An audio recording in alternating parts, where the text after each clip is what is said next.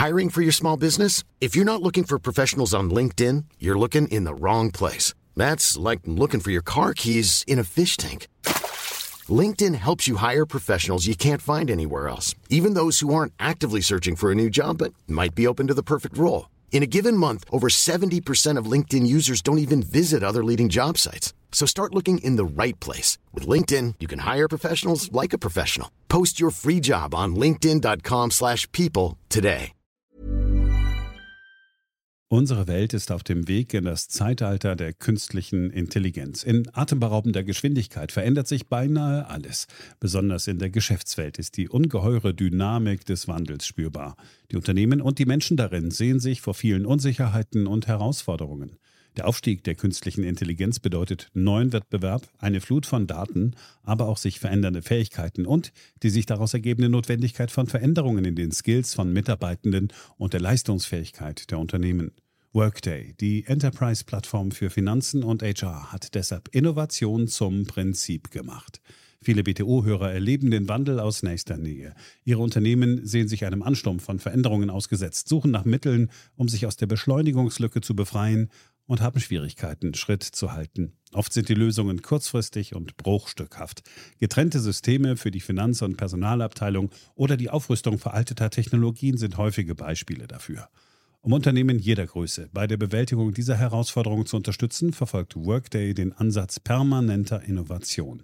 Denn nur so können Kunden Veränderungsprozesse anführen, statt darauf zu reagieren. Nur Workday verfügt über einheitliche Daten, die nahtlos über eine einzige Plattform fließen und ihnen die Möglichkeit geben, intelligente Entscheidungen zu beschleunigen, Chancen zu erkennen und Risiken zu mindern. Workday versetzt sie in die Lage, Modelle und Prognosen zu erstellen und schnell und zuverlässig zu handeln, dank Echtzeitdaten und einer zuverlässigen in die Plattform integrierten KI.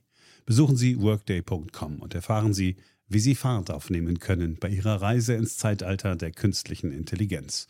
Workday, die Enterprise-Plattform für Finanzen und HR.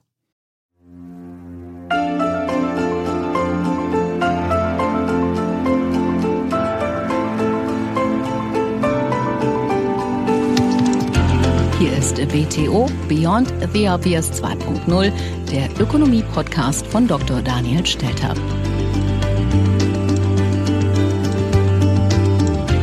Herzlich willkommen zur neuesten Ausgabe meines Podcasts.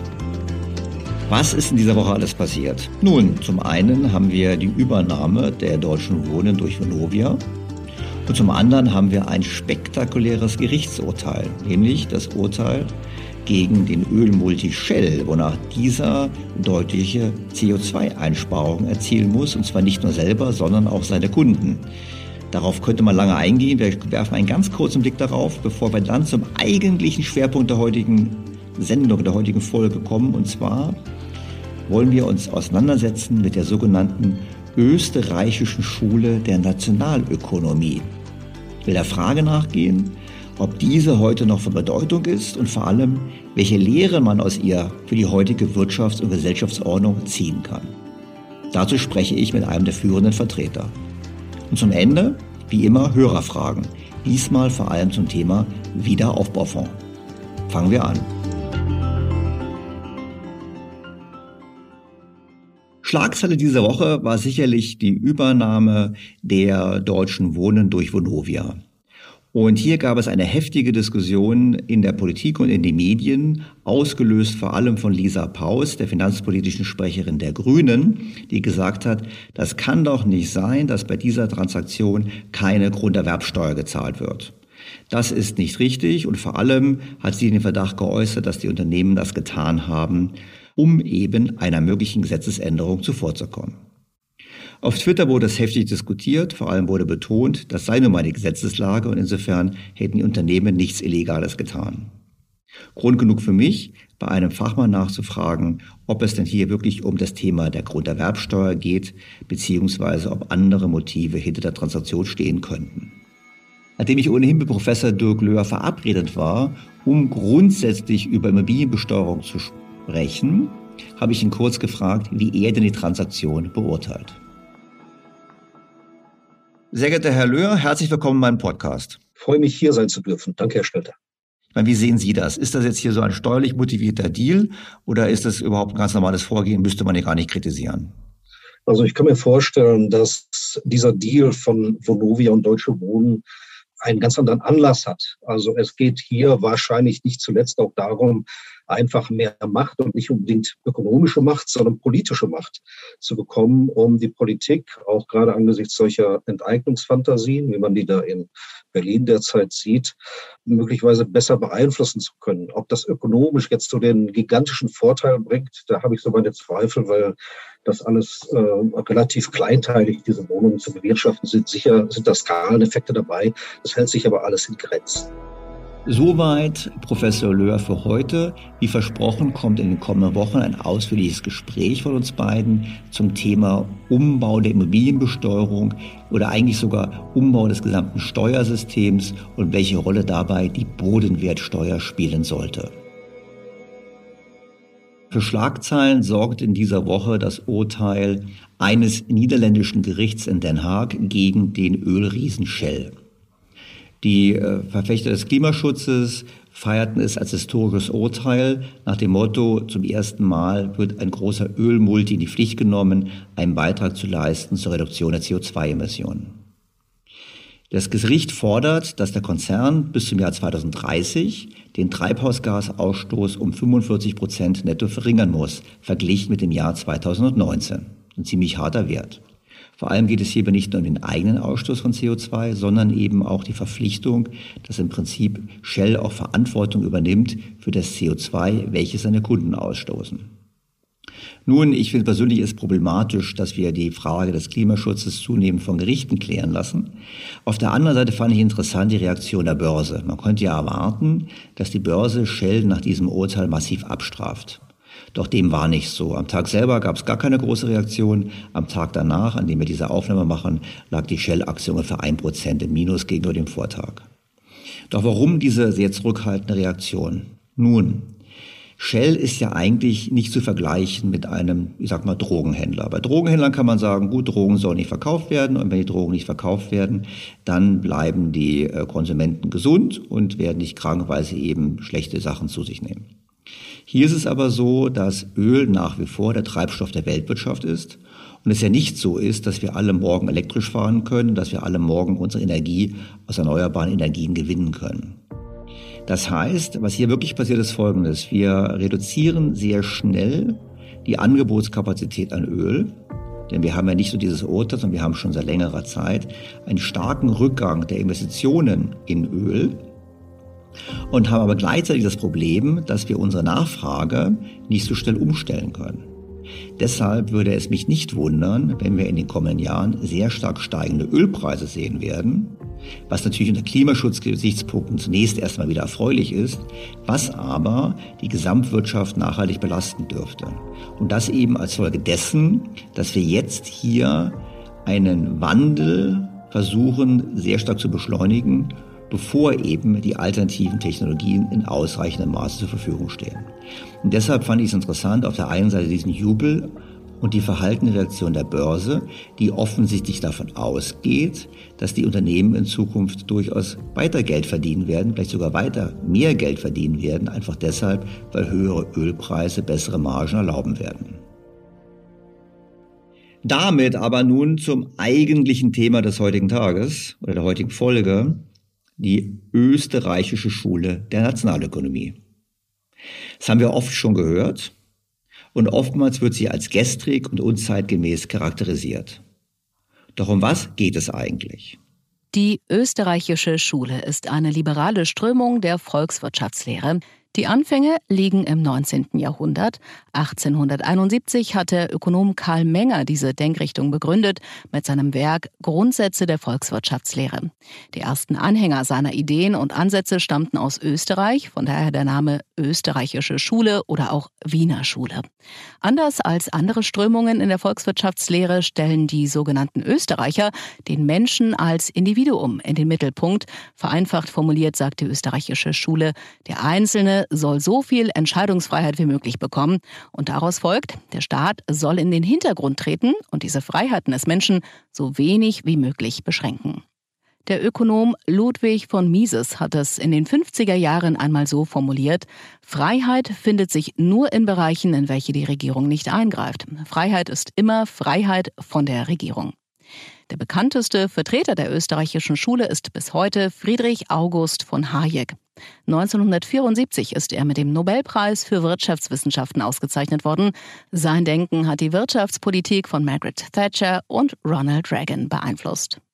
Bekannt wurde Hayek auch deshalb, weil er sehr kritisch war bezüglich der politischen Einflussnahme auf die Wirtschaft.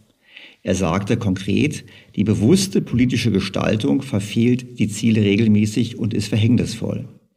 Und damit hat er nichts anderes gemeint als die auch bei uns, gerade auch heute zu beobachtende Interventionsspirale.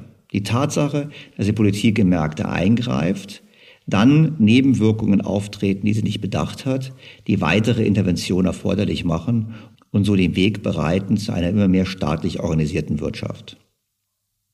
Neben dieser unstrittigen Erkenntnis finde ich auch den Blick der Österreicher auf Geld und Kredit besonders interessant und den anderen Ansätzen überlegen. Für die Österreicher ist Geld eben nicht neutral. Das ist ein ganz wichtiger Punkt. Die Schaffung und die Vernichtung von Geld hat natürlich eine Wirkung auf die Realwirtschaft. Wir wissen, dass dies überwiegend durch Kreditprozesse geschieht. Inflation ist für die Österreicher jegliche Ausweitung der Geld- und Kreditmenge. Ich erinnere da an meinen Podcast 34 vom August 2020. Und die Schaffung von Inflation ist für die Österreicher eine schädliche Politik, die einen Vermögenstransfer versucht. Und zwar über den sogenannten Cantillon-Effekt. Damit ist gemeint, dass jene, die das neu geschaffene Geld das erste bekommen, einen Vorteil haben gegenüber jenen, die es erst später bekommen. Einfach deshalb, weil sie sich frühzeitig bereits Dinge kaufen können, bevor sie teurer werden. Ebenso entscheidend ist für die österreichische Schule der Schutz von Privateigentum und Eigentumsrechten. Diese sind unentbehrliche Grundlage unserer Wohlstandsentwicklung. Und ich würde hier nochmal verweisen auf den brillanten Podcast, das brillante Gespräch mit Gunnar Heinzorn in der Folge 65 vom März diesen Jahres. Und letztlich sind für die Österreicher verfälschte Preissignale für Geld, also die Zinsen, die von den Zentralbanken bestimmt werden, die entscheidende Ursache von Konjunkturzyklen, also Aufschwung und Abschwung. Das Senken der Zinsen führt zu Verwerfungen in der Wirtschaft, einfach deshalb, weil die relativen Preise verzerrt werden. Investitionen, aber auch Konsumkredite erscheinen als besonders günstig und das führt zu einem künstlichen Aufschwung. Können diese Fehlleitungen und Fehlinvestitionen nicht länger gestützt werden, einfach deshalb, weil es einen Mangel gibt an tatsächlicher Nachfrage, dann gibt es einen Abschwung, in dem die Fehlinvestitionen abgearbeitet werden.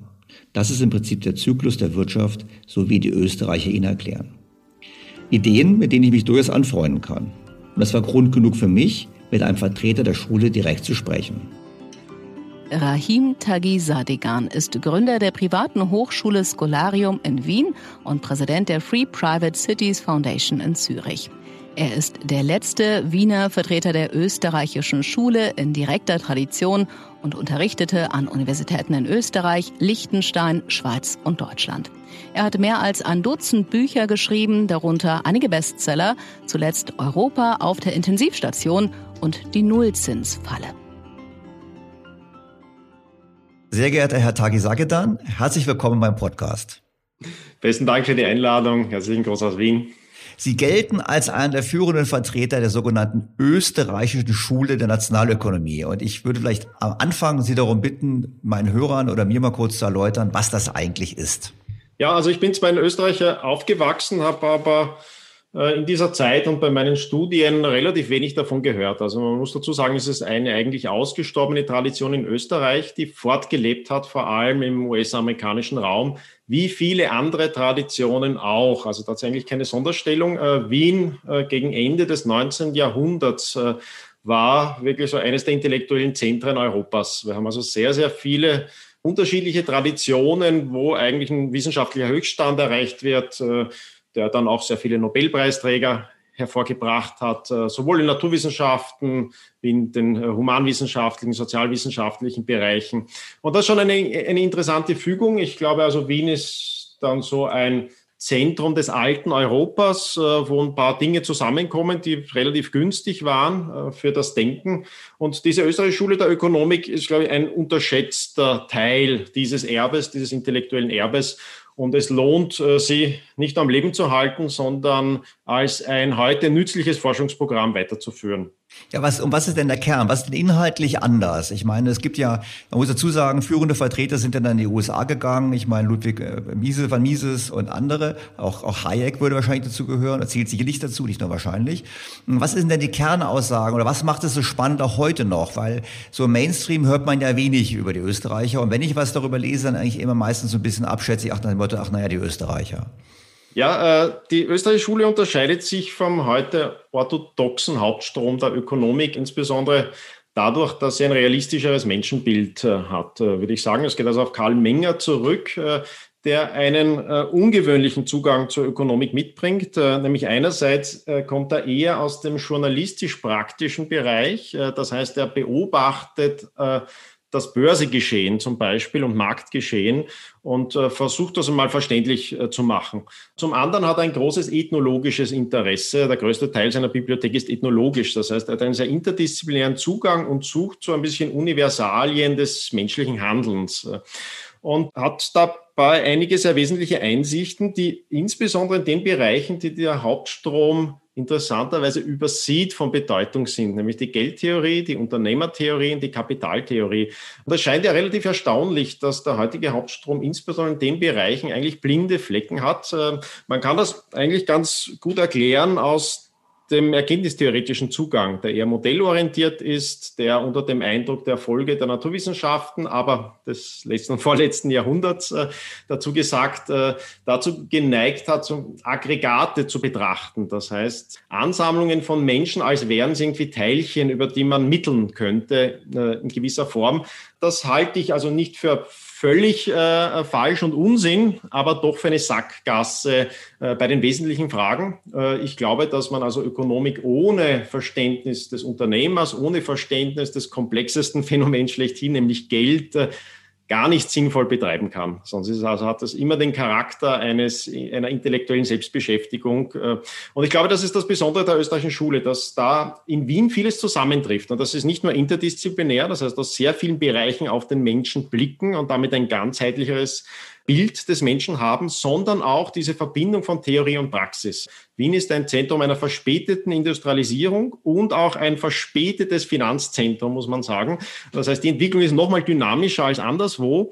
Der Kern der österreichischen Schule ist für mich nicht so sehr, besteht nicht in den Lehrstühlen damals. Da waren dann also nach Menge eigentlich immer die unbedeutenderen Vertreter äh, der österreichischen Schule engagiert im akademischen Bereich, sondern hauptsächlich diese Kreise, äh, insbesondere der Mises-Kreis und der Hayek-Kreis. Und das Besondere dort ist, dass die Teilnehmer mehrheitlich nicht Ökonomen sind, nicht akademische Ökonomen, sondern Unternehmer, Bankiers, Philosophen, Politologen, Soziologen, alles Mögliche. Und äh, das Besondere ist eben, dass da Praktiker dabei sind äh, und wirklich da in dieser beschleunigten Welt äh, des alten Österreichs, der sich in Wien verdichtet, nach Erkenntnis suchen und dann merkwürdigerweise hauptsächlich über Erkenntnistheorie diskutieren und da also versuchen einfach die Welt, die immer schwieriger verständlich scheint, zu deuten.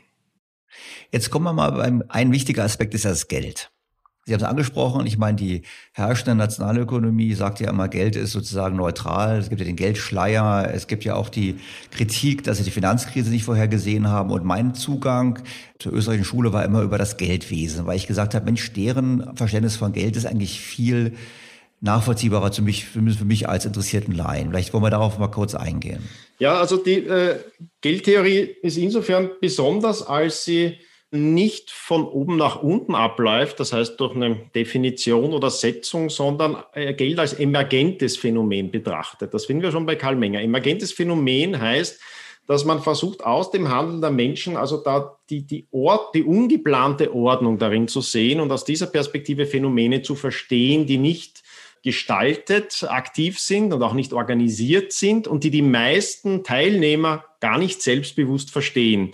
Und das ist eine ganz interessante und ich glaube hier besonders fruchtbare Perspektive. Man sieht also Geld als ein Phänomen der Interaktion von Menschen und insbesondere Menschen, die sich fremd sind und nicht völlig trauen, denn sonst hätten sie nicht diesen Bedarf eines äh, universellen Tauschmittels, das ja genau die Problematik beantworten äh, soll, dass es da Vertrauensprobleme, Transaktionskostenprobleme gibt in der Interaktion von Menschen, die sich vielleicht fremd sind. Und äh, darauf aufbauend äh, entwickelt also hier Menger einen Ansatz, wo er insbesondere einen Aspekt betont, das ist die Absatzfähigkeit. Äh, und das kommt wieder aus dieser Empathie für die tatsächlichen Marktteilnehmer. Also will verstehen, was bringt Menschen dazu, nicht weil sie was gelesen haben und dann intellektuell überzeugt sind, was bringt sie im Handeln dazu, bestimmte Güter anders nachzufragen als andere Güter? Wo sind die eigentlichen Unterschiede? Äh, und das ist also wirklich ein Versuch, ein tiefes Verständnis, was motiviert dieses Handeln, wie drückt sich das im Handeln aus, ohne dass es den Menschen voll bewusst ist, was da theoretisch im Hintergrund ist. Und äh, ich glaube, das ist ein unterschätztes Thema, diese Absatzfähigkeit. Man könnte es also Liquidität äh, als Liquidität formulieren, aber das ist nur eine Facette davon. Und äh, dann äh, weiter differenziert man da ein bisschen, welche Präferenzen stehen da eigentlich hinter den Menschen oder hinter den Handlungen der Menschen und kommt darauf, dass das äh, unglaublich differenziert ist, dass es da also um, nicht nur um Tausch im Raum geht, sondern auch um Tausch in der Zeit, dass es da zusätzliche Phänomene gibt, äh, wie Zeitpräferenzraten als Symptom, eine Beschreibung relativ komplexer Präferenzstrukturen der Menschen, dass es dann äh, potenziell besondere Eigenschaften gibt, die man schlicht in der Marktbeobachtung wahrnimmt und sieht, da sind also bestimmte Güter, die sich jetzt nicht äh, völlig kategorisch unterscheiden, sondern in ihrer Monetisierung unterscheiden, dem Ausmaß der monetären Nachfrage und dass das über lange Zeit in der Geschichte korreliert mit bestimmten Eigenschaften, wo dann sogar versucht wird, eine mögliche Verobjektivierung, die aber immer nur so ein intersubjektiver Aspekt ist. Also nie so eine Wahrheitssetzung, sondern man sagt schlicht, man möchte verstehen, wie aus diesen unterschiedlichen Einschätzungen der Menschen dann Phänomene hervorkommen, wo man sich tatsächlich trifft bei bestimmten Mitteln, äh, bei bestimmten Gütern, bei bestimmten Eigenschaften.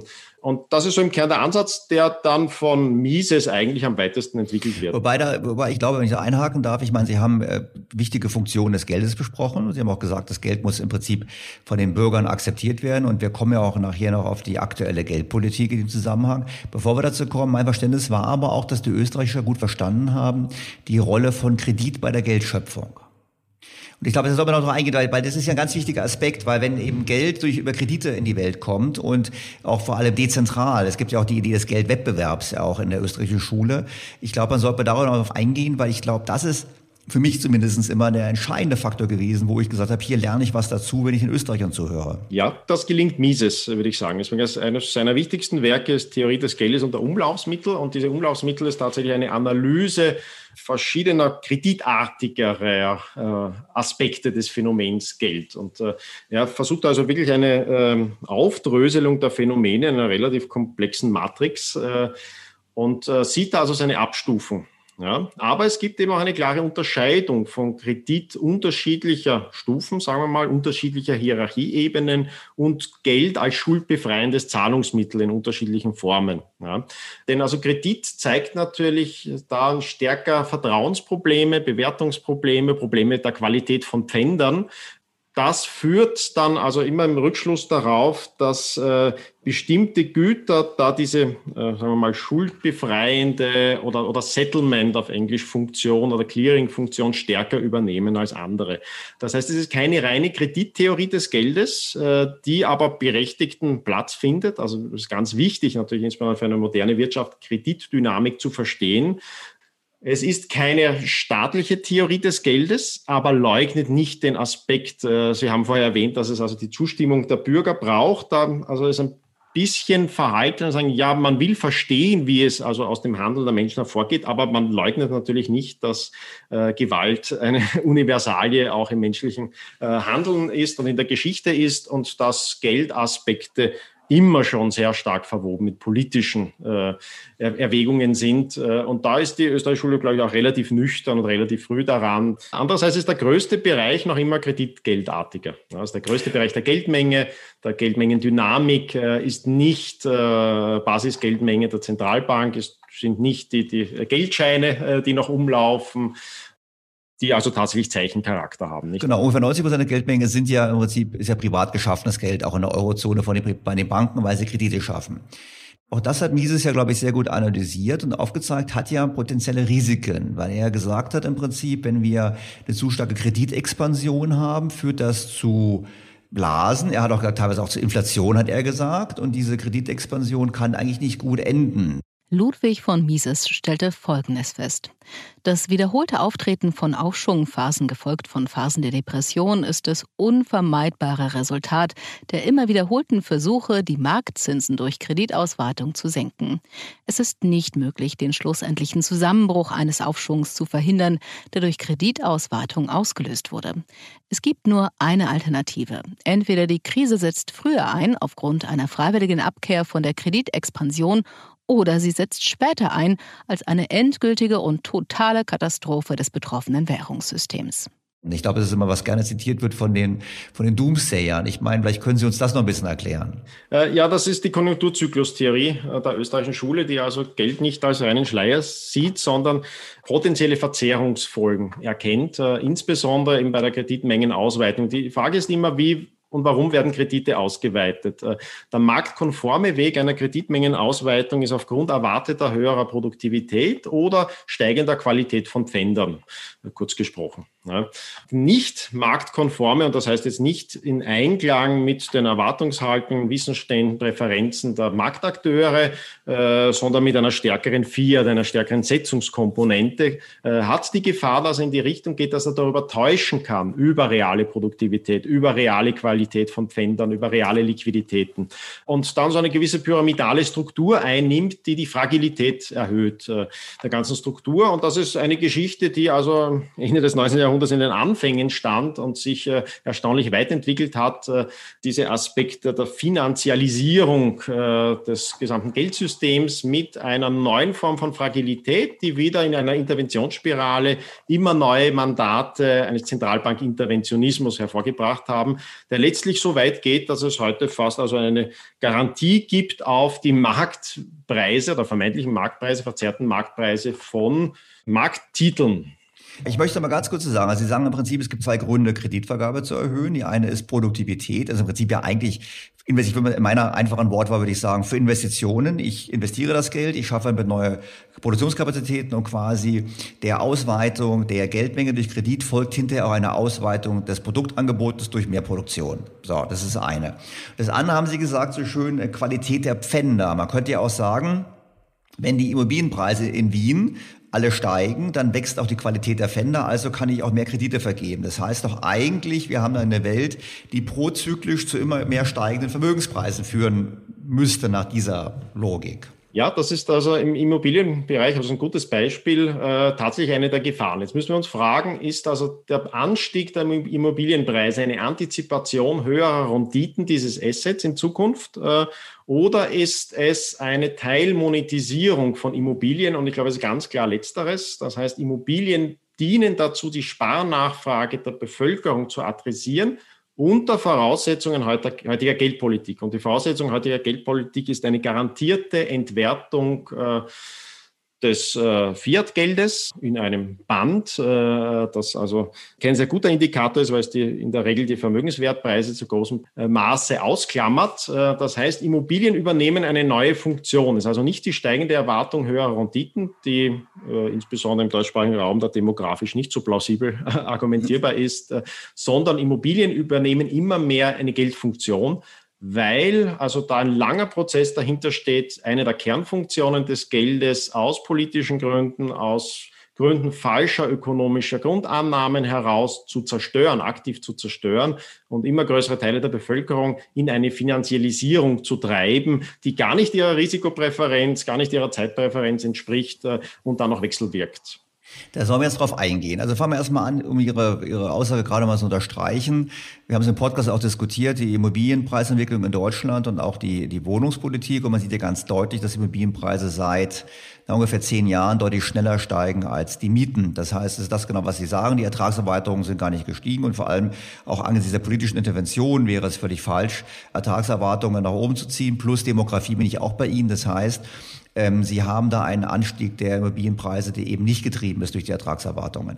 Jetzt äh, lese ich Ihre Aussage so ein bisschen, dass Sie sagen, na ja, das widerspiegelt quasi auch ein bisschen eine Flucht aus dem Geld schon. Das habe ich zumindest so interpretiert. Will ich aber nichts im Mund legen. Insofern korrigieren Sie mich. Aber ich würde gerne mal dann zurückgehen, würde sagen, wie kamen wir denn dahin? Weil ich meine, wir haben eigentlich eine normale Welt, wir haben normale Kreditvergabe für produktive Zwecke, wir haben normale Kreditvergabe für Assetkäufe mit rationalen Erwartungen, so den Stimmen. Aber Sie haben vorhin schon gesagt, naja, die Notenbanken haben da interveniert. Sie sprachen, glaube ich, sogar von Notenbanken Sozialismus. Auch das habe ich schon mal in meinem Podcast verwendet.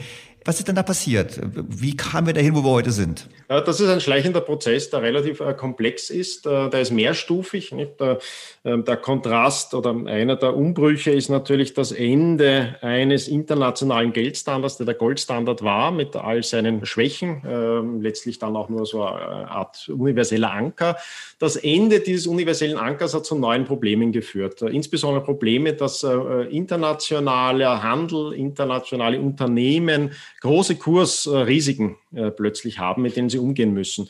Und Märkte reagieren auf veränderte Bedingungen. Äh, sie haben da in einer Form reagiert, die die meisten Menschen nicht verstanden haben und sie bis heute nicht verstehen, nämlich dass die Explosion eines Derivate-Marktes, äh, der versucht, dieses Kursrisiko letztlich äh, aus der Welt zu bringen und auch erfolgreich dabei war, muss man sagen. Also diese Marktreaktion war erfolgreich, führt natürlich zu einer unglaublichen Ausweitung des Finanzsektors, wo die meisten Probleme haben, da Wertschöpfung zu sehen in Relation zu den Summen. Das stimmt einerseits, andererseits sind die Probleme, die Probleme sind, würde ich sagen, geldpolitisch geschaffen, aber im Kern sind es reale Probleme, auf die es reale Antworten braucht, wenn man eine integrierte Weltwirtschaft haben möchte. Und die Tendenz der meisten Menschen ist dann doch also Wohlstand gegenüber der Armut vorzuziehen. Das Zweite ist, äh, dass äh, es ein menschliches Grundbedürfnis ist, äh, mit der Ungewissheit der Zukunft umzugehen und zu sparen, weil wir alle altern. Das ist universell. Das heißt, wir haben alle das Grundproblem, dass unsere Fähigkeit, Einkommen zu generieren, schwindet mit der Lebenszeit. Das heißt, wir haben eine Grundtendenz, Einkommen in Vermögen konvertieren zu wollen, um vorzusorgen. Und jetzt die Frage, wie das läuft. Und äh, die traditionelle Antwort war meistens, dass ich das, was ich als Tauschmittel erhalte, weil ich Wert für andere Menschen schaffe, dass ich das nicht voll verkonsumiere im Jetzt, sondern antizipiere, dass es da eine gewisse Ungewissheit der Zukunft, aber auch Bedürfnisse in der Zukunft gibt.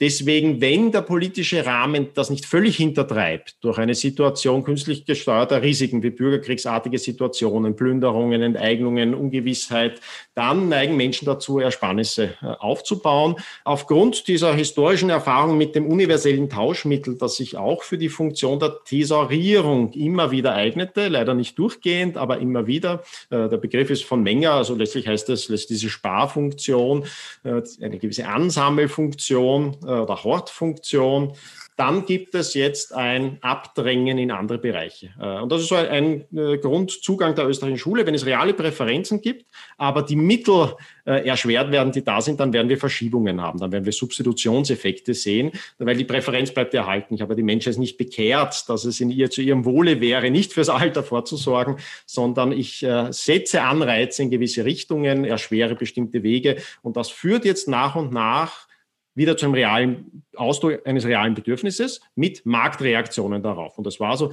ich glaube, in großen Teilen eine Marktreaktion, einen innovativen neuen Bereich der Finanzialisierung aufzumachen, der jetzt äh, letztlich dieses Problem, das künstlich geschaffen ist, zu lösen, nämlich, dass wir eigentlich mit großer Gewissheit einen Kaufkraftverlust unseres Geldes antizipieren können. Es ist noch immer erstaunlich, bei wie wenigen Menschen das so jetzt wirklich im Handeln voll angekommen ist. Äh, das hat also so unterschiedliche Gründe, äh, vor allem weil es also sehr versteckt abläuft, sehr verzögert abläuft.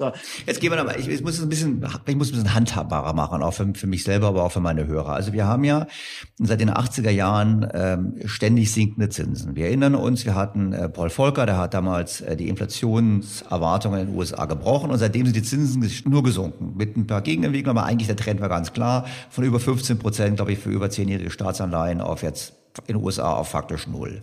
Und wir haben gleichzeitig gesehen, dass die Notenbanken bei jeder Art von, von Krise im Finanzsystem oder jeder möglichen Rezession oder nach den Terroranschlägen vom 11. September immer die Zinsen gesenkt haben. Und im Prinzip Parallel dazu haben wir gesehen, dass die Verschuldung im Finanzsystem, aber in der Realwirtschaft deutlich gestiegen ist. So, das ist was, was, was erlebt hat.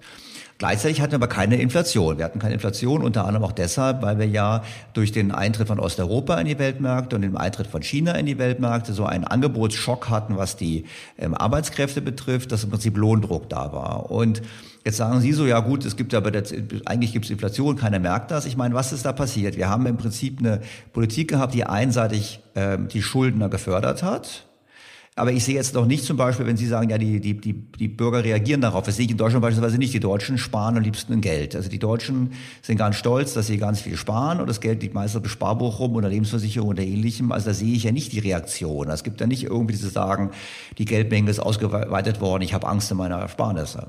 Äh, doch, äh, also die Reaktion sehe ich schon. Sie ist dann nur, natürlich keine 0-1-Reaktion, sondern das sind Prozesse. Die dauern, brauchen Zeit und erfassen erst nach und nach Teile der Bevölkerung. Und zum Teil sind es unsicht, für sie selbst unsichtbare Bewegungen. Ja. Also sehr, äh, grundsätzlich ist die Problematik, dass die Anlagestruktur nicht mehr der Risikopräferenz der Bevölkerung entspricht. Und das kann über unterschiedliche Wege gehen. Ja.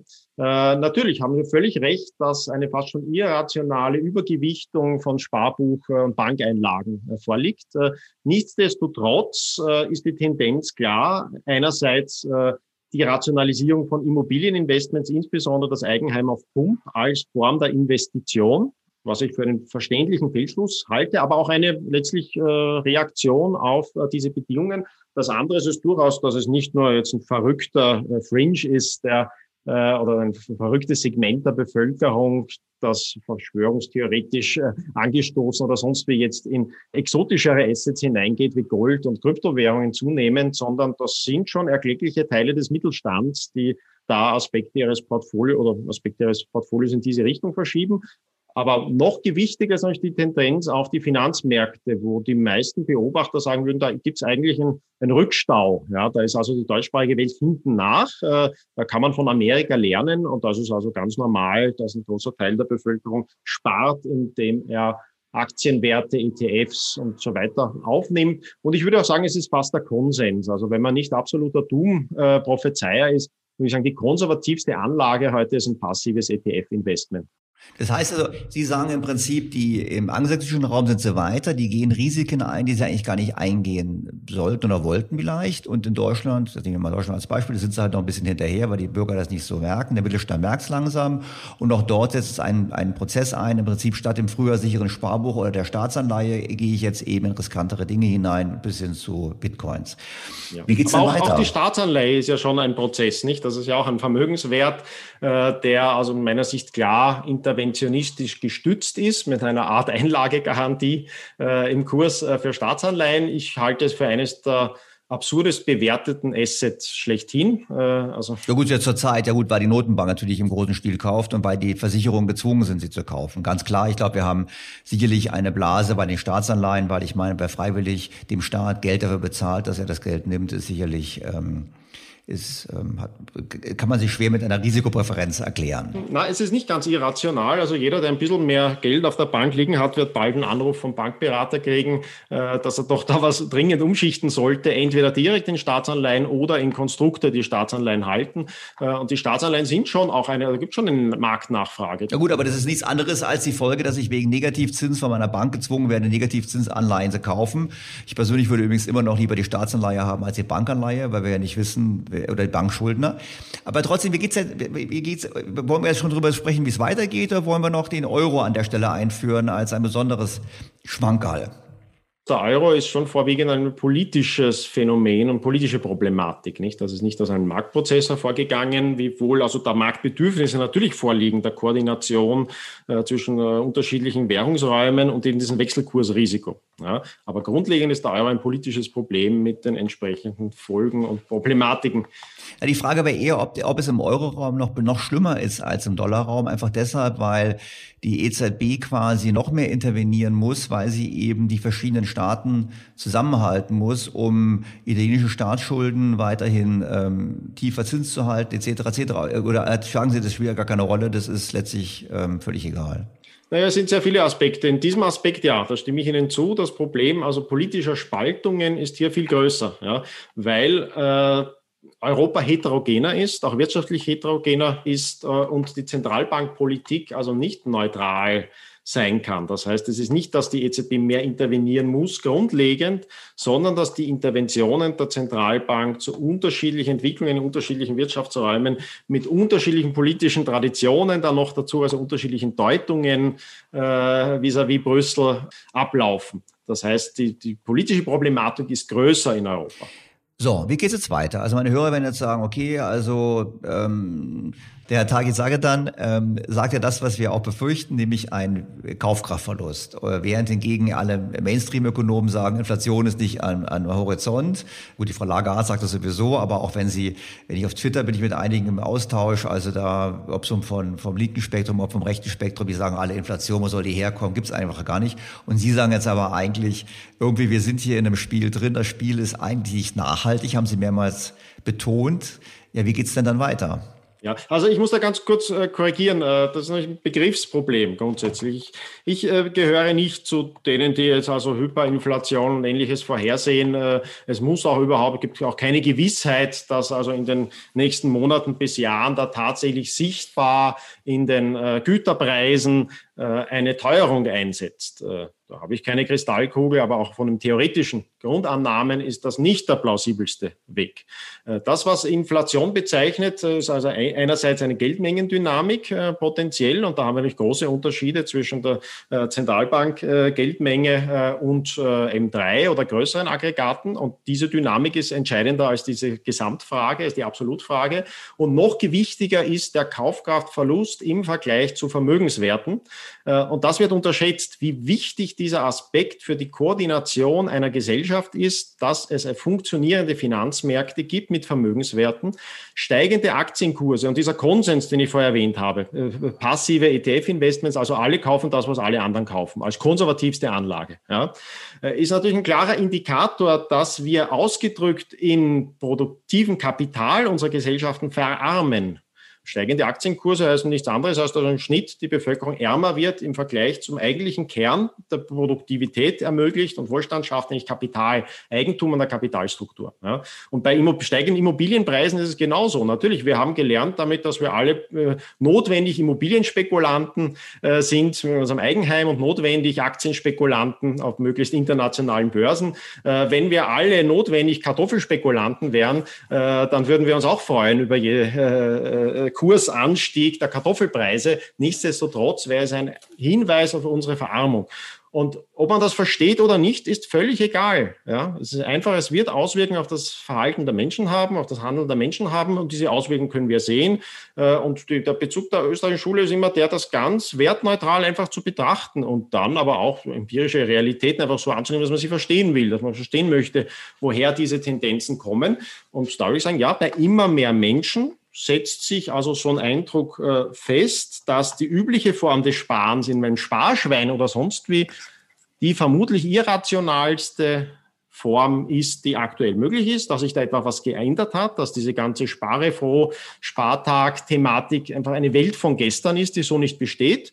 Und ich, jeder, der Ahnung hat von Finanzmärkten, wird das bestätigen. Also man kann keine Altersvorsorge im Sparschwein oder Sparstumpf machen. Das funktioniert einfach nicht, egal wie man dazu steht und wie man das moralisch bewertet. Ja.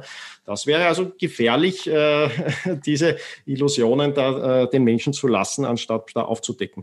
Und das kann man als ein Inflationsproblem bezeichnen berechnen muss man nicht. Ja, das sind die Begriffe sind nicht so wichtig wie die tatsächlichen Dynamiken. Die Dynamiken sind sehr, sehr kompliziert.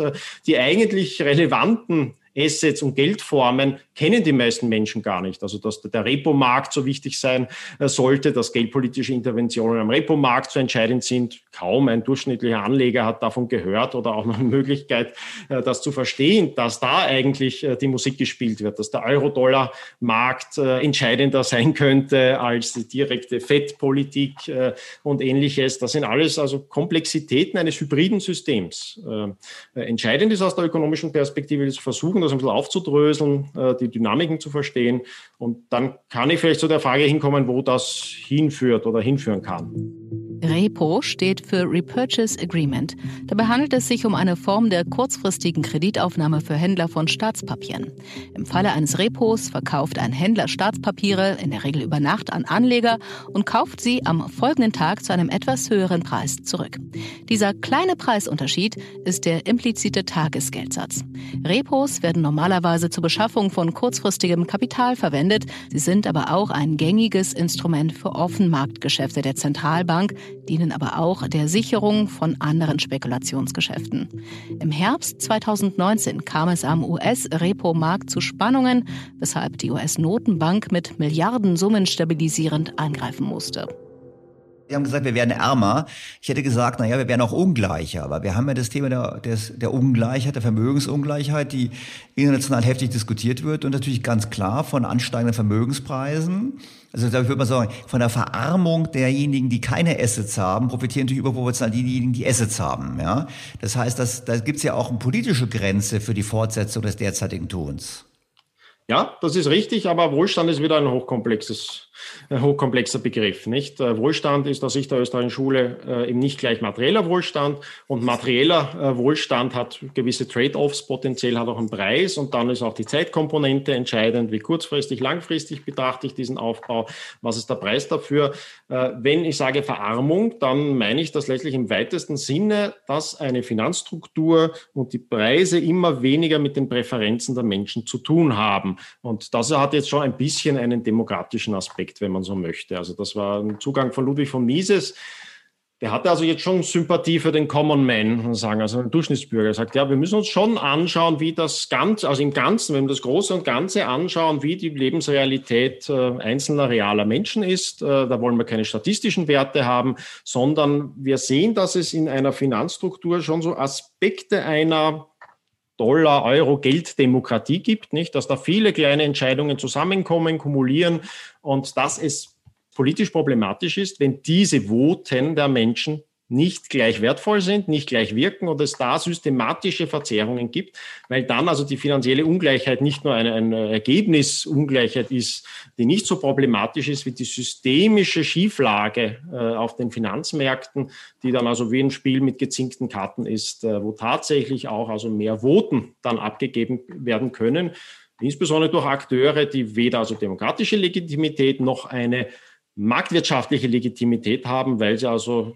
Entscheidungen in Vergangenheit richtig gefällt haben und ähnliches, sondern oft ist es, weil sie Entscheidungen in Vergangenheit falsch gefällt haben, aber systemrelevant sind, dass sie dann also entsprechend mehr voten und mehr voten. Also Sie meinen jetzt, beim Namen zu nennen, Sie meinen so große Finanzakteure beispielsweise, die einfach entsprechende, was ich wie BlackRock oder andere, die entsprechenden Einfluss haben auf die Gesamtmärkte.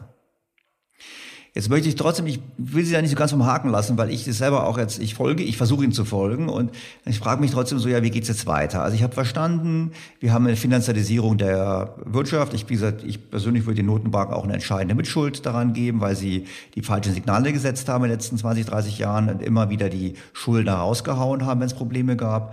Hm, wir haben diese Finanzialisierung, wir haben äh, zunehmende Vermögenspreisinflation oder haben Geldmengeninflation, wie Sie sagen würden, die wir an den Vermögenspreisen ablesen können. Äh, wir sind beim Nullzins angekommen, beziehungsweise beim Negativzins angekommen. Ja, und wie geht es jetzt weiter? Ein komplexer Prozess, der also in ein potenzielles Neuland äh, hineingeht, in Europa eher zuerst zu politischen Problemen führt als zu ökonomischen Fragestellungen. Deswegen halte ich die dafür relevanter für diese Zukunftsfrage.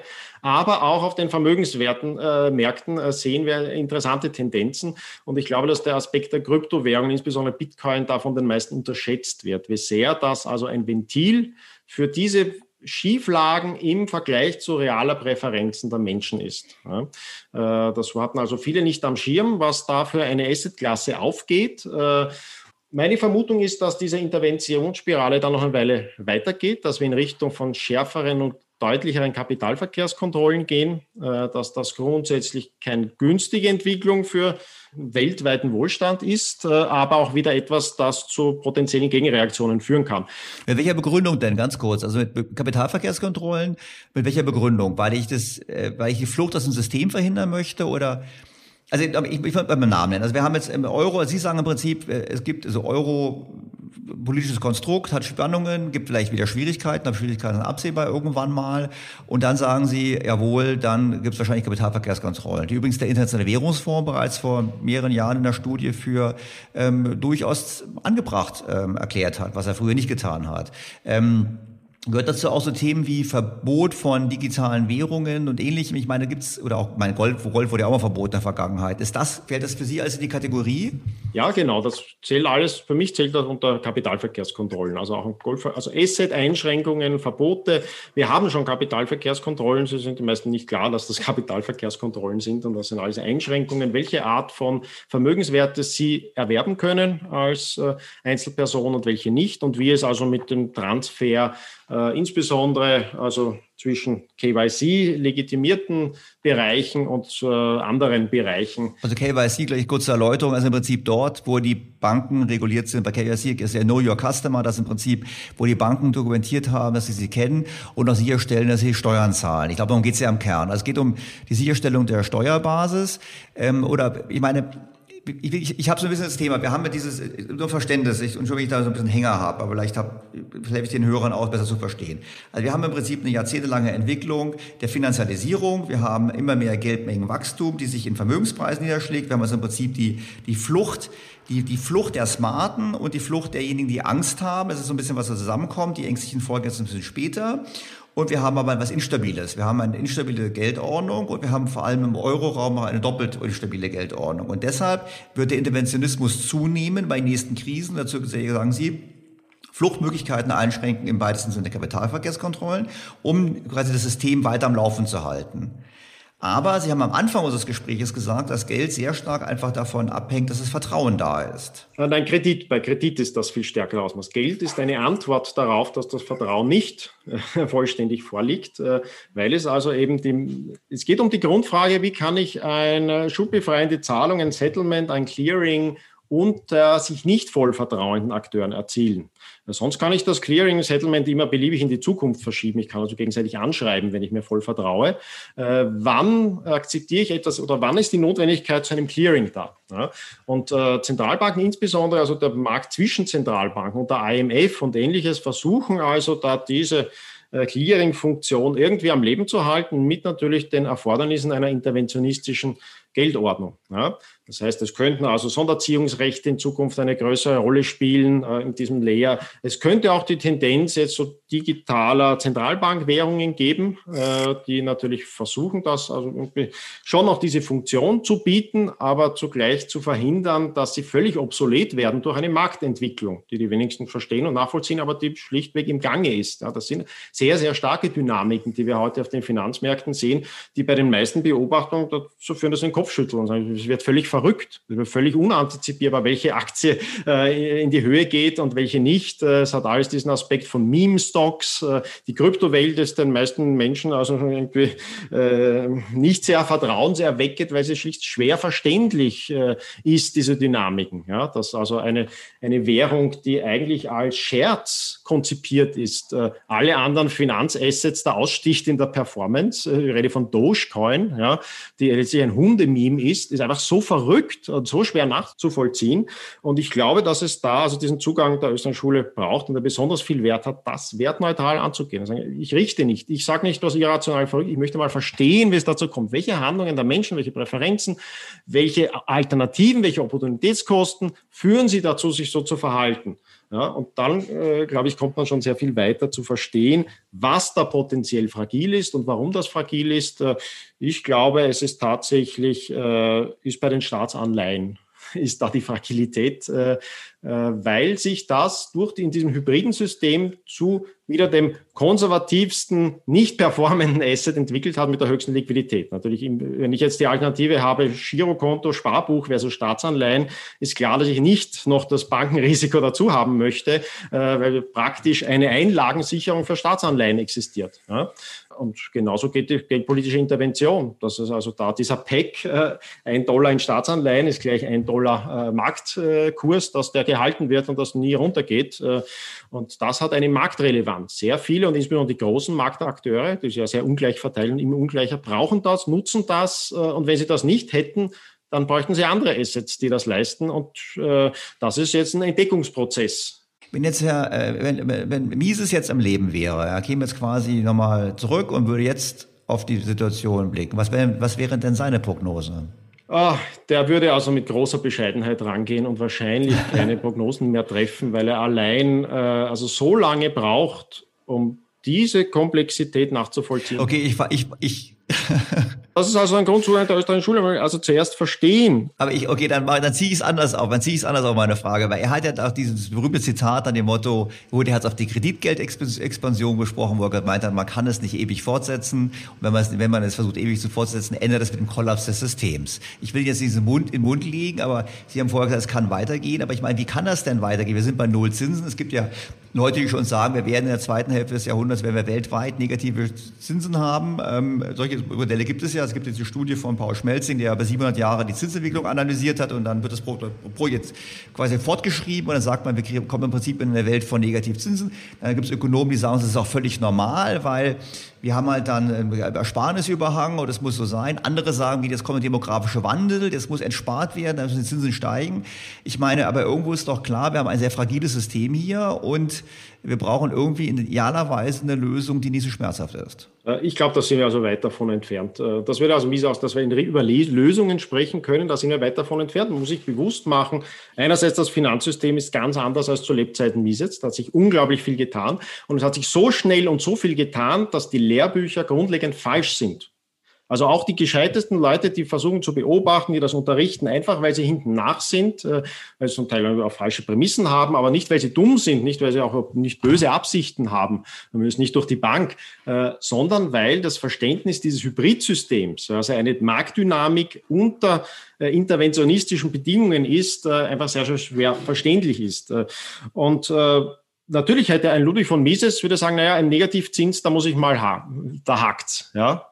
Das muss ich jetzt verstehen. Eines, und dann werde ich also, natürlich kann, kann ich sagen, dogmatisch gibt's nicht, kann nicht sein. Ja? Aber ein bescheidenerer Mensch stellt die Frage, was ist das? Ist das wirklich ein Zins? Äh, welche Assets sind das? Wie schauen diese Assets aus? Äh, wie schaut das Handeln der Menschen in Relation zu diesen Assets aus? Und dann würde er natürlich verstehen, also gerade ein Ludwig von Mises würde verstehen, dass Staatsanleihen nicht mehr die Funktion hatten einer Kreditfinanzierung des Staates, sondern zunehmend Geldfunktionen ausüben in diesem interventionistischen Rahmen. Das ist also eine ganz andere Thematik, als sich die grundsätzlichen äh, äh, Zeittransaktionen auf, Finanzmärkten zu betrachten und zu glauben, dass also Zins in dem einen Bereich exakt dasselbe ist wie im anderen Bereich und das notwendig, äh, dass jetzt ein Hinweis auf eine negative Zeitpräferenz wäre oder sonst was.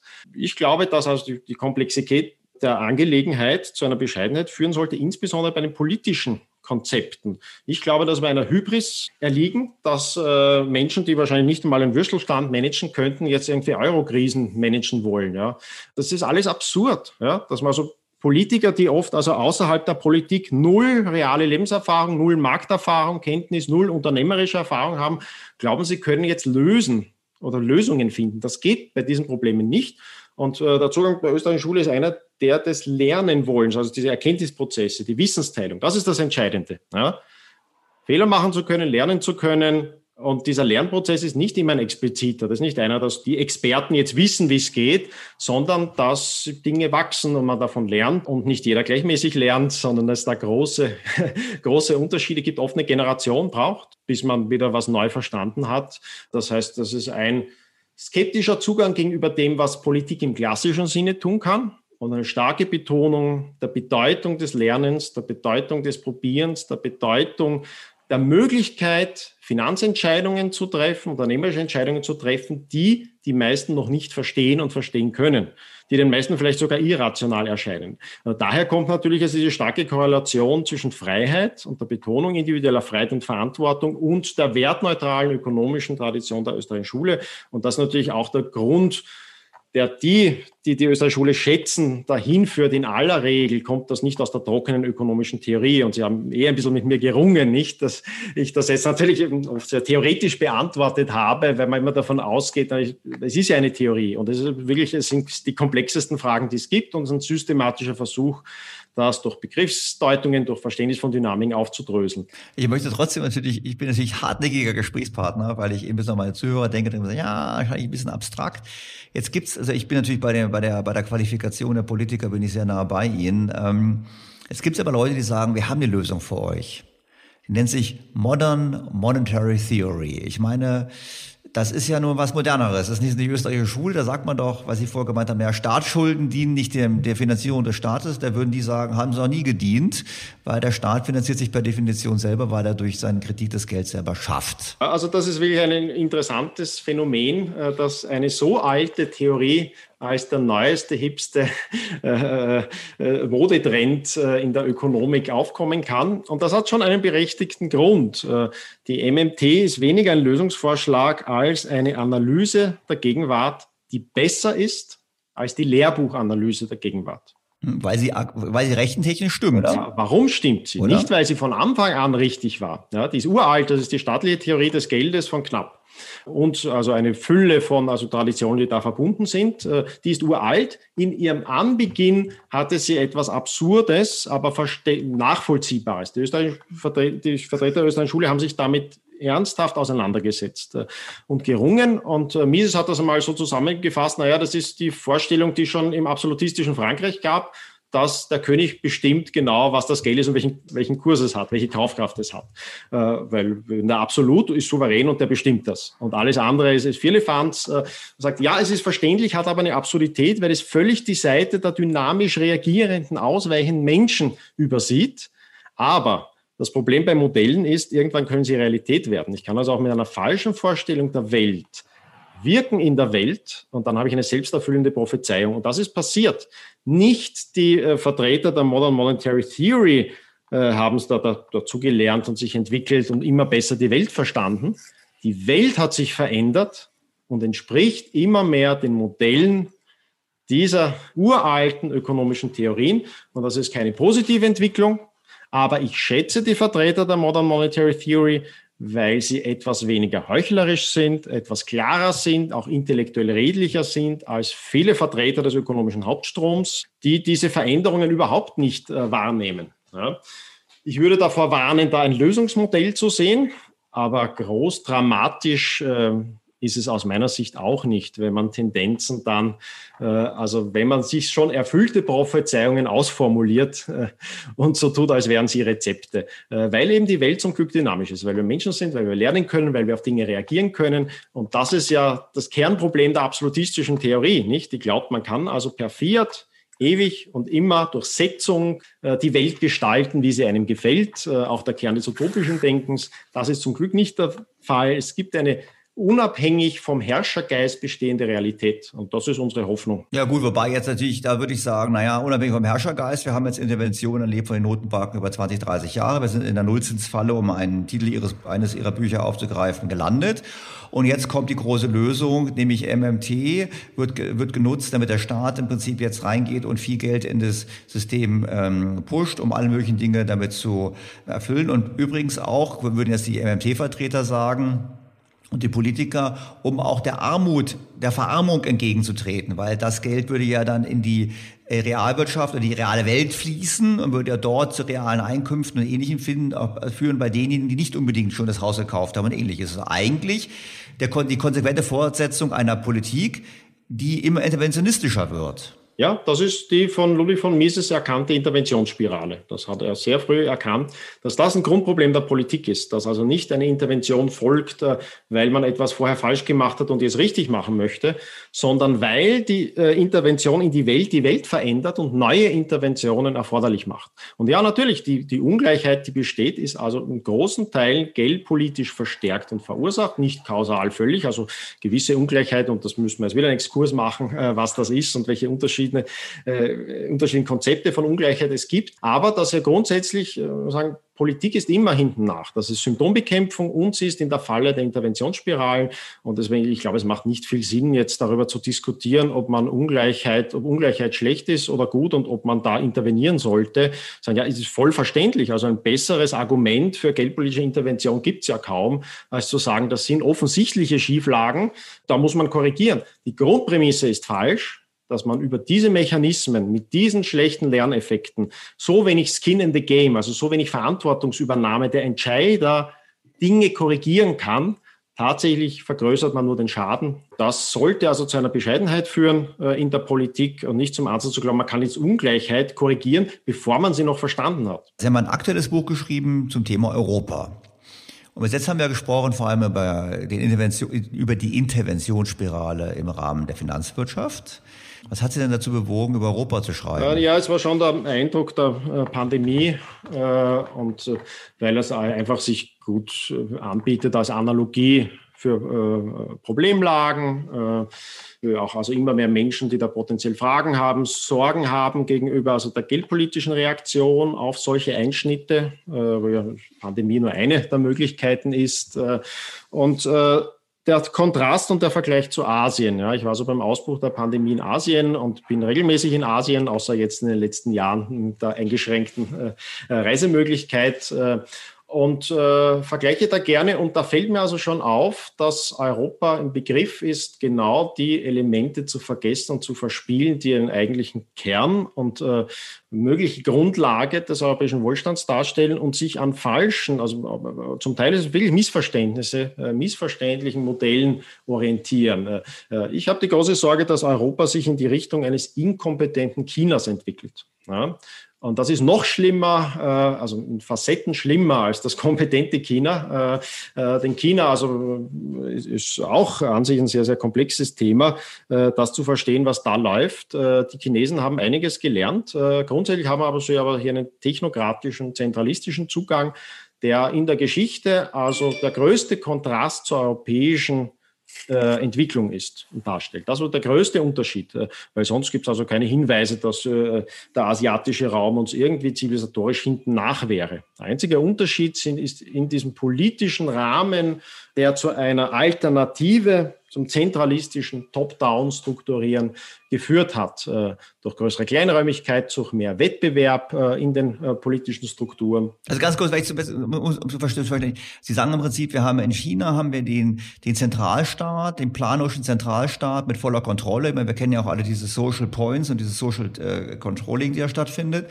Und wir haben in Europa eigentlich ein kleinteiliges gehabt, also eine Historie mit ähm, einer Wettbewerbsstruktur zwischen den Ländern. Ich meine, ich habe es auch in einem, kürzlich im Podcast mit einem Ökonomen diskutiert. Das heißt, ich habe da im Prinzip, wir hatten hier mehr Wettbewerb und dort mehr Zentralstaat. Und wenn Sie jetzt von Europa sprechen, dann meinen wir wahrscheinlich gemeinsam die EU. Also Sie sagen im Prinzip, die EU ist auf dem Weg, zu einem Art Zentralstaat zu werden, nach dem Motto, ähm, äh, wie China, aber sie können es nicht so gut. Oder muss ich das ah, Nein, es ist nochmal komplizierter. Die Chinesen sind mittlerweile in der politischen Struktur zum Teil weiter, weil es eben nicht ein voller Zentralstaat ist, sondern äh, auch das Social Credit System wird falsch verstanden. Das ist nicht ein Top-Down-System, es ist ein Experiment in bestimmten kleineren Jurisdiktionen. Der Prozess der chinesischen Führung ist kein rein zentralistischer. Es ist ein Prozess der zentralistischen Evaluierung und Rahmensteckens, aber ein Prozess viel kleinteiligeres, viel kleinteiligerer Lernprozesse äh, und auch ein Prozess des Aufsteigens einer Mandarinenklasse von unten nach oben. Das ist ein immer stärkerer Kontrast zur EU, aber auch im Nationalstaat. Also nicht nur die EU, äh, der Nationalstaat verhält sich ganz genauso, ja, dass es nicht mehr also ein reales sich beweisen in politischen Verantwortungen, die kleinräumiger sind, ist, sondern praktisch ein Fiat, ein Einsetzen. Also gerade auch Leute, die politisch völlig unbefleckt sind, sich plötzlich auf höchster Ebene befinden. Und wenn man sich einen Track Record anschaut, gibt es den nicht. Wir haben in Deutschland haben wir jetzt drei Kanzlerkandidaten und Sie würden halt sagen, eigentlich sollte man da erst antreten, nachdem man, keine Ahnung, im Gemeinderat war, im Regionalparlament war, vielleicht mal im, im Landtag war. Der, so, so verstehe ich Sie, weil Sie sagen, im Prinzip habe ich über Jahre, habe ich die Managementerfahrung in der Politik erworben und kann einen höheren Posten wahrnehmen, statt quasi ähm, ohne irgendwelche praktische Erfahrung oder mit weniger Erfahrung dann gleich fürs höchste Amt anzutreten. Ich will das nur mal versuchen ich sage nicht, dass es so sein soll, dass das chinesische Modell Mhm. Und wenn das funktioneller sein sollte als das europäische, glaube ich, können wir also wirklich abdanken. Und da sind die Hinweise in die Richtung. Ja, also die durchschnittliche Qualität äh, chinesischer Zentralisten ist also um Welten größer oder die Tendenz geht klar in die Richtung. Ja. Das sind Menschen also potenziell mit Ingenieurhintergrund, Managementhintergrund und diesem kleinen aufbauenden politischen Hintergrund. Äh, und wir haben eher eine Tendenz in Richtung Publizisten, äh, Soziologen äh, oder Menschen, die also weder Studium noch Beruf noch sonst was, immer also nur in sich niemals messen müssenden politischen Konstrukten aufgehalten haben, ja, wo es nicht mal einen Track Record gibt, zu sagen, ja, zumindest im Politischen hat er bewiesen, dass er das ganz gut gemacht hat und das ganz gut gemacht hat. Äh, und das ist von der Tendenz ungut. Ich glaube nicht, dass ein Mandarinensystem ein gutes System ist. Ja, aber unter dieser Prämisse, dass man glaubt, das muss so sein, das ist technokratisch und die von oben wissen es immer besser, äh, weil man braucht ja Kohäsion und äh, das ist ein falsches Modell. Ja, ich glaube auch, dass China den Preis dafür zahlen wird, äh, dass äh, unter dem aktuellen Parteivorsitzenden die Tendenz wieder in Richtung geht, da Kohäsion haben zu wollen und ein geopolitisch aggressives Auftreten haben zu wollen, sich leisten zu wollen. Das halte ich für falsch. Ich halte das chinesische Modell nicht für ein Vorbild. Aber wenn man es sich zum Vorbild nimmt, soll sollte man es wenigstens verstehen. Und das ist die Absurdität, nicht? Man also nimmt dort Dinge so halb verstanden auf, kann sie überhaupt nicht mit Leben füllen, aber noch nicht mal verstanden, wie sie funktioniert. Und dann hat man also diesen Trade-off, dass ich also Technokratie ohne Kompetenz habe. Ist ja absurd, ist der schlechteste zweier Welten. Weil ich würde es nicht grundlegend argumentieren. Und das wäre auch absurd, heute zu argumentieren, dass China klar das schlechtere Modell ist, weil wir müssen die Empirie einfach anschauen. Das ist schon beeindruckend, das Wohlstandswunder, das da passiert ist. Man muss einfach mit Bescheidenheit und Respekt auch zugehen auf diese diese asiatische Dynamik die außerhalb Chinas zum Teil also wenn noch interessanter und imposanter ist. Aber nichtsdestotrotz, glaube ich, muss man also auch der kommunistischen Partei da auf Augenhöhe begegnen und nicht herablassen. Sagen wir, wir haben die Wahrheit dem Löffel gefressen und das ist sicher alles falsch, äh, weil es die Menschenrechte nicht äh, äh schützt und ähnliches. Äh, das sind also sehr einseitige Perspektiven, die aus Unkenntnis und Uninteresse an Asien herrühren und ein äh, Aspekt der Verknöcherung Europas sind, also der Selbstgefälligkeit Europas sind. Was sollte Europa denn tun? Äh, das sind nicht die geeigneten Akteure. Nicht? Also wenn ich diese Frage stelle, ist dieselbe Frage, was, was sollte die kommunistische Partei tun? Und wir sagen, ja, da gehe ich davon aus, dass diese Akteure bessere Entscheidungen treffen können als kleinere Strukturen. Und jetzt, glaube ich, muss man sich anschauen, in welchen Bereichen könnte das sein. Äh, ich würde es nicht ausschließen, dass es Bereiche gibt, aber wenn ich da ein bisschen nüchterner rangehe und prüfe, werde ich feststellen, dass es vielleicht also gerade daran liegt, äh, nicht politisch weiter Spaltpotenzial zu schaffen durch einseitige Entscheidungen, die nicht durch Kompetenz, äh, Erfahrung oder sonst wie gedeckt sind, sondern durch einen Prozess äh, der Annäherung Europas im kulturellen Bereich, potenziell im Bereich des Voneinanderlernens. Und das Voneinanderlernen heißt immer die Möglichkeit, Dinge auch anders zu machen und zu betrachten. Da könnte ein Raum sein für solche supranationalen Institutionen. Die sind nicht grundlegend falsch und sie kommen ja auch aus einem Bedürfnis heraus der Koordination. Sie werden nur missbraucht äh, aufgrund also falscher politischer Prämissen, die aber sehr nützlich sind für Interessensgruppen, nämlich genau die, die möglichst viel Auskommen mit möglichst wenig Verantwortungsübernahme suchen. Und das ist eine eigene Klasse von Menschen und die wird immer größer. Äh, die wollen also Prestige und Gehalt und so weiter haben von Supermanagern, äh, äh, aber die Verantwortung nicht dafür, möglichst keine Messbarkeit ihrer Ergebnisse, ihrer Prognosen, ihrer Entscheidungen. Und das ist die Dramatik. Deswegen glaube ich, der einzige Weg, vorwärts für Europa ist ein bisschen ein Weg zurück, nämlich der Blick zurück in die Frage, was hat Europa groß und stark und wohlhabend gemacht. Und das ist die Offenheit gegenüber einer Vielfalt, von der man lernen kann. Äh, das heißt, weniger Gleichschaltung, mehr auch Öffnung nach außen, durchaus auch Öffnung zueinander, in dem Sinne also wirklich da von unterschiedlichen Modellen lernen zu wollen, sie nicht gleich abzukanzeln. Ich halte es für horrend, wie man äh, mit den Briten äh, umgesprungen ist und umspringt. Das ist eine absolute Katastrophe aus meiner Sicht, weil man kann stehen, wie man möchte zum Brexit. Das muss man nicht beantworten, ob das jetzt richtig ist oder falsch. Bei so komplexen Fragen ist es auch nicht so einfach äh, zu sehen, dass also prognostizieren, wo das hingeht. Aber grundsätzlich, dass man noch mehr Porzellan zerschlägt, anstatt zu sagen, na gut, da ist was passiert. Äh, das waren Entwicklungen, wo man jetzt zu anderer Auffassung kommt. Warum? Wieso? Und wie kann man da also die Bande äh, noch erhalten? Und wie kann man voneinander lernen äh, und mögliche Fehler verhindern und das als ein Korrektiv sehen? Anstatt das gleich abzukanzeln, äh, gleich wieder Verschwörungsnarrative zu haben, nicht welche bösen, falsch informierten Menschen da wieder falsch abstimmen äh, und so weiter und so fort. Und das ist also nicht europäisch. Das heißt, da ist sehr viel mehr in der Gesundung Europas, und da bin ich jetzt langfristig nicht nur Pessimist, ja, sind wieder aufkeimende Lernprozesse. Äh, und das hat Europa in der Vergangenheit bewiesen. Ich glaube nicht, dass China langfristig das bessere Modell bietet. Ich glaube auch die USA, was ja offensichtlich ist, äh, haben große Probleme und befinden sich potenziell im Übergang von dieser klar dominanten Weltmacht zu einem Akteur in einem multipolaren System. Äh, ich glaube, das eröffnet spannende Möglichkeiten mit all ihren Problemen. Nicht? Die chinesische Weisheit ist natürlich richtig. Mögest du nicht in interessanten Zeiten leben. Wir steuern auf interessante Zeiten zu. Die haben aber immer auch positive Potenziale.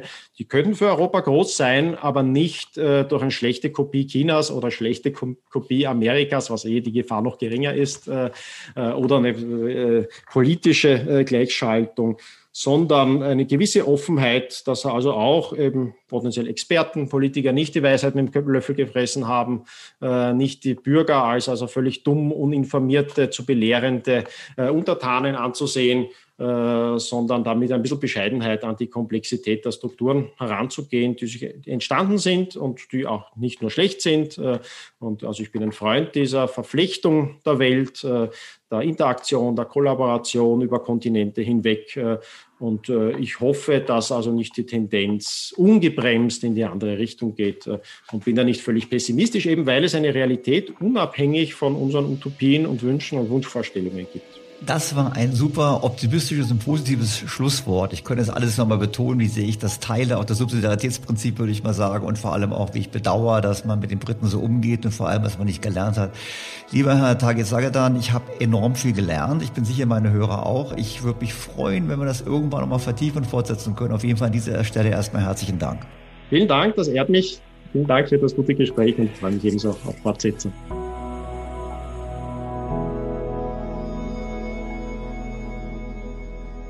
Ein sehr interessantes Gespräch mit anderen Perspektiven. Abgesehen davon, dass ich Herrn Tagi Sagedam bei seiner Einschätzung der Qualifikation von Politikern folge, gab es viele andere wichtige Aspekte.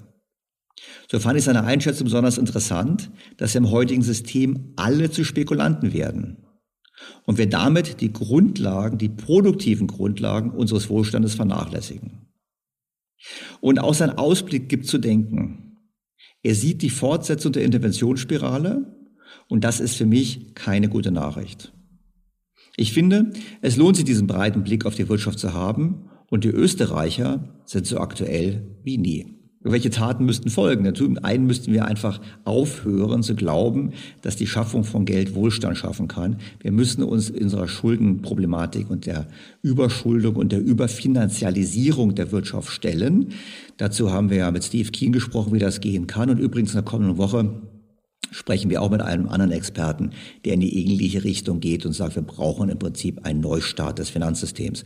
Den müssen wir angehen und solange wir den nicht angehen, werden wir immer mehr alle zu Spekulanten und müssen einfach anerkennen, dass wir unsere produktiven Grundlagen weiter vernichten. Das heißt, wir müssten gegensteuern. Ich persönlich sehe nur niemanden, der in diese Richtung geht. Im Gegenteil, es dominieren eben die äh, Verantwortlichen in Politik und auch im Finanzwesen, die auf die Fortsetzung des Spiels setzen, weil sie sich dadurch mehr Einfluss und auch vor allem persönliche Vorteile versprechen. Aber trotzdem wird es nicht auf Dauer gut gehen und das ist das, was mich durchaus besorgt.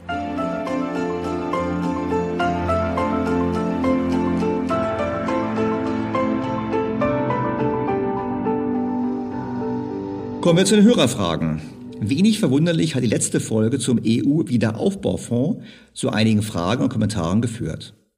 Ein Hörer hat zum Beispiel das hier geschrieben. Herr Stelter macht im Podcast ordentlich Stimmung gegen den EU-Wiederaufbaufonds. Ich habe allerdings zwei Punkte nicht ganz verstanden. Seine Kritik ist, dass Deutschland überfordert ist, wenn andere aus dem EU-Wiederaufbaufonds aussteigen. Nach den Regeln sei ein Ausscheiden ohne Bedingungen möglich. Dadurch sei Deutschland finanziell überfordert, weil Deutschland dann deren Anteil mit übernehmen müsse. Dies kann ich so nicht nachvollziehen, denn Deutschland kann ja seinerseits ebenfalls ohne Bedingungen ausscheiden und würde dann keine Zahlungen mehr leisten. Deutschland hat also weiterhin die volle Budgethoheit. Zwar ist der Fonds dann tot, aber Deutschland ist weiterhin finanziell handlungsfähig. Und weiter schreibt der Hörer, wenn die Ausstiegsoption auch für Deutschland gilt, gibt es eine Reihe interessanter Folgefragen. Kann Deutschland mit Ausstieg drohen, um andere vom Ausstieg abzuhalten? Denn ein toter EU-Wiederaufbaufonds wäre das Ende aller solidarischen Finanzierungsprojekte in der EU. Zum einen, ich wollte keine Stimmung machen, sondern ich habe einfach aufwerfen wollen, die grundlegenden Probleme, die ich sehe. Zum einen, dass es als Instrument nicht geeignet ist, die grundlegenden Probleme der EU zu lösen und des Euros zu lösen. Und zum anderen, dass ich natürlich das Problem habe, dass wir hier Lasten eingehen, die weder gerecht sind. Ich erinnere an die unterschiedliche Vermögensverteilung. Und natürlich ist es so, wenn einzelne Länder austreten, dass wir übernehmen müssen. Die, die dabei bleiben, müssten dann für diese Schulden eintreten, solange man die Schulden nicht abschreibt. Und natürlich kann Deutschland drohen, auszutreten, aber dann hätten wir ja genau das Gegenteil von dem erreicht, was wir eigentlich erreichen wollen, nämlich nicht den Euro und die EU stabilisiert, sondern sie vernichtet. Das ist auch das, was der Bundesrechnungshof bemängelt hat, der gesagt hat, durch das Aufweichen der harten Kriterien, die wir uns gegeben haben, legen wir eigentlich die Grundlage für zukünftige Instabilität, weil genau diese Unzufriedenheit auf beiden Seiten zunehmen wird. Wenn man damit droht, auszutreten, dann sind wir sicherlich an einem Punkt angekommen, den niemand erreichen möchte. Zum Schluss geht es dem Hörer um die Kontrolle der Mittelverwendung. Herr Stelter bemängelt, dass die EU-Staaten ihre Reformen in Brüssel zur Genehmigung oder Notifikation einreichen müssen und bezeichnet dies als Planwirtschaft. Was ist denn hier die Alternative? Soll das Geld einfach so von den Mitgliedsländern ausgegeben werden können? Das deutsche Vorgehen ist hier ein gutes Beispiel, wie es nicht laufen sollte. Die Bundesregierung hat wohl total ambitionslose Pläne eingereicht, die dann von der EU-Kommission kritisiert wurden. Von anderen Reformen fordern, aber selbst nicht liefern. Mir scheint die Kontrolle der EU-Kommission ein Instrument zu sein, um die Gelder sinnvoller zu verwenden als ohne Kontrolle. Besser als gar nichts. Also zum einen erstmal der Hinweis von mir, dass nicht ich das gesagt habe, sondern mein Gesprächspartner, Herr Professor Kerber. Ähm, natürlich sollten die Gelder überprüft werden in der Verwendung. Ich persönlich glaube nur, dass diese Überprüfung unzureichend sein wird. Einfach deshalb, weil niemand bereit sein wird, entsprechend hart einzugreifen. Ich meine, ich habe damals im Gespräch in der Tat Herrn Juncker zitiert, der gesagt hat, wir werden Frankreich niemals ermahnen bezüglich des Defizits. Und genauso kann man davon ausgehen, dass die EU-Kommission faktisch diese Kontrolle nicht richtig ausüben wird.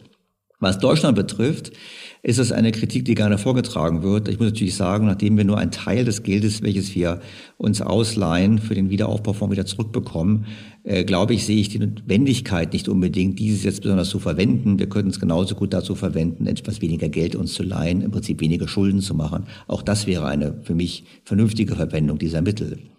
Was die Reformen betrifft, ist es richtig, dass Deutschland in den letzten 16 Jahren äh, die rote Laterne hatte, was Reformen innerhalb der EU betrifft. Ähm, das ist aber ein Thema, was viel breiter ist. Das ist aber meine Kritik an dem Zustand Deutschlands. Wir brauchen natürlich dringend Reformen in Deutschland. Und ich gehe davon aus, dass diese Reformen in den kommenden Jahren auch kommen werden unter großen Schmerzen. Allerdings sind es ganz andere Reformen als die, von denen wir hier reden. Wir werden hier nämlich über Themen reden müssen, wie eine Reform des Staates, wie eine Reform des Steuer- und Sozialsystems und ähnliche Themen. Also vor dem Hintergrund, ich glaube, es ist richtig, es sollte kontrolliert werden. Wir wissen halt nur, dass diese Kontrolle eben nicht funktionieren wird, einfach deshalb, weil es in der Vergangenheit auch nicht funktioniert hat. Wir müssen einfach anerkennen, die Gelder fließen zu einem großen Teil deshalb, weil wir wollen, dass die Länder politisch, gesellschaftlich stabilisiert werden. Und dies bedeutet eben ganz klar, ein großer Teil des Geldes wird in den Konsum fließen, in Sozialleistungen fließen und ähnliches, einfach um ja, stabilisierend zu wirken. Aber das ist natürlich nicht nachhaltig.